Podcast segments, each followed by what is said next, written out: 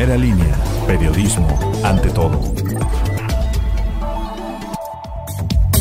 ¿Cómo está? Hoy es viernes 16 de abril, le informa Hugo de la Cruz Sánchez. Bienvenidos al podcast de Primera Línea. Desde hace varios días, Coapeñas, quienes se dedican a vender sus productos sobre la avenida Independencia Oriente, casi esquina con la calle 7 Norte, se han agredido entre ellas para pelearse algunos espacios. Así lo mostró un video que circuló en redes sociales el jueves. Blanca Bautista, una mujer que fue expulsada de la agrupación tras supuestamente ser una persona conflictiva, señaló que no es la primera vez que ha recibido agresiones por parte de las demás vendedoras con el afán de retirarla. Siete personas fueron desalojadas por elementos de la policía municipal luego de ser señalados por vecinos de haberse adueñado de un predio para habitarlo. Se trató de una obra negra ubicada en el Boulevard Héroe de Nacosari, entre 1 y 3 Poniente, lugar que era ocupado para drogarse, además de que lo utilizaban también como basurero clandestino. La Secretaría de Salud Pública rectificó la fecha para llevar a cabo la jornada de vacunación masiva en el interior del estado, que será de este viernes 16 de abril al lunes 19. En la región se ha considerado a Jalpan y Tlacotepec de Benito Juárez. Para Jalpan, los lugares en los que se estará aplicando el biológico serán el Centro de Salud de Chichicapa, Centro de Salud de Tecpanzacualco, Unidad Médica Familiar a Jalpan y la Unidad Médica de Rehabilitación de Alcomunga, mientras que para Tlacotepec de Benito Juárez los puntos de vacunación son el Hospital Integral y la Unidad Médica de Rehabilitación de San Marcos Tlacoyalco.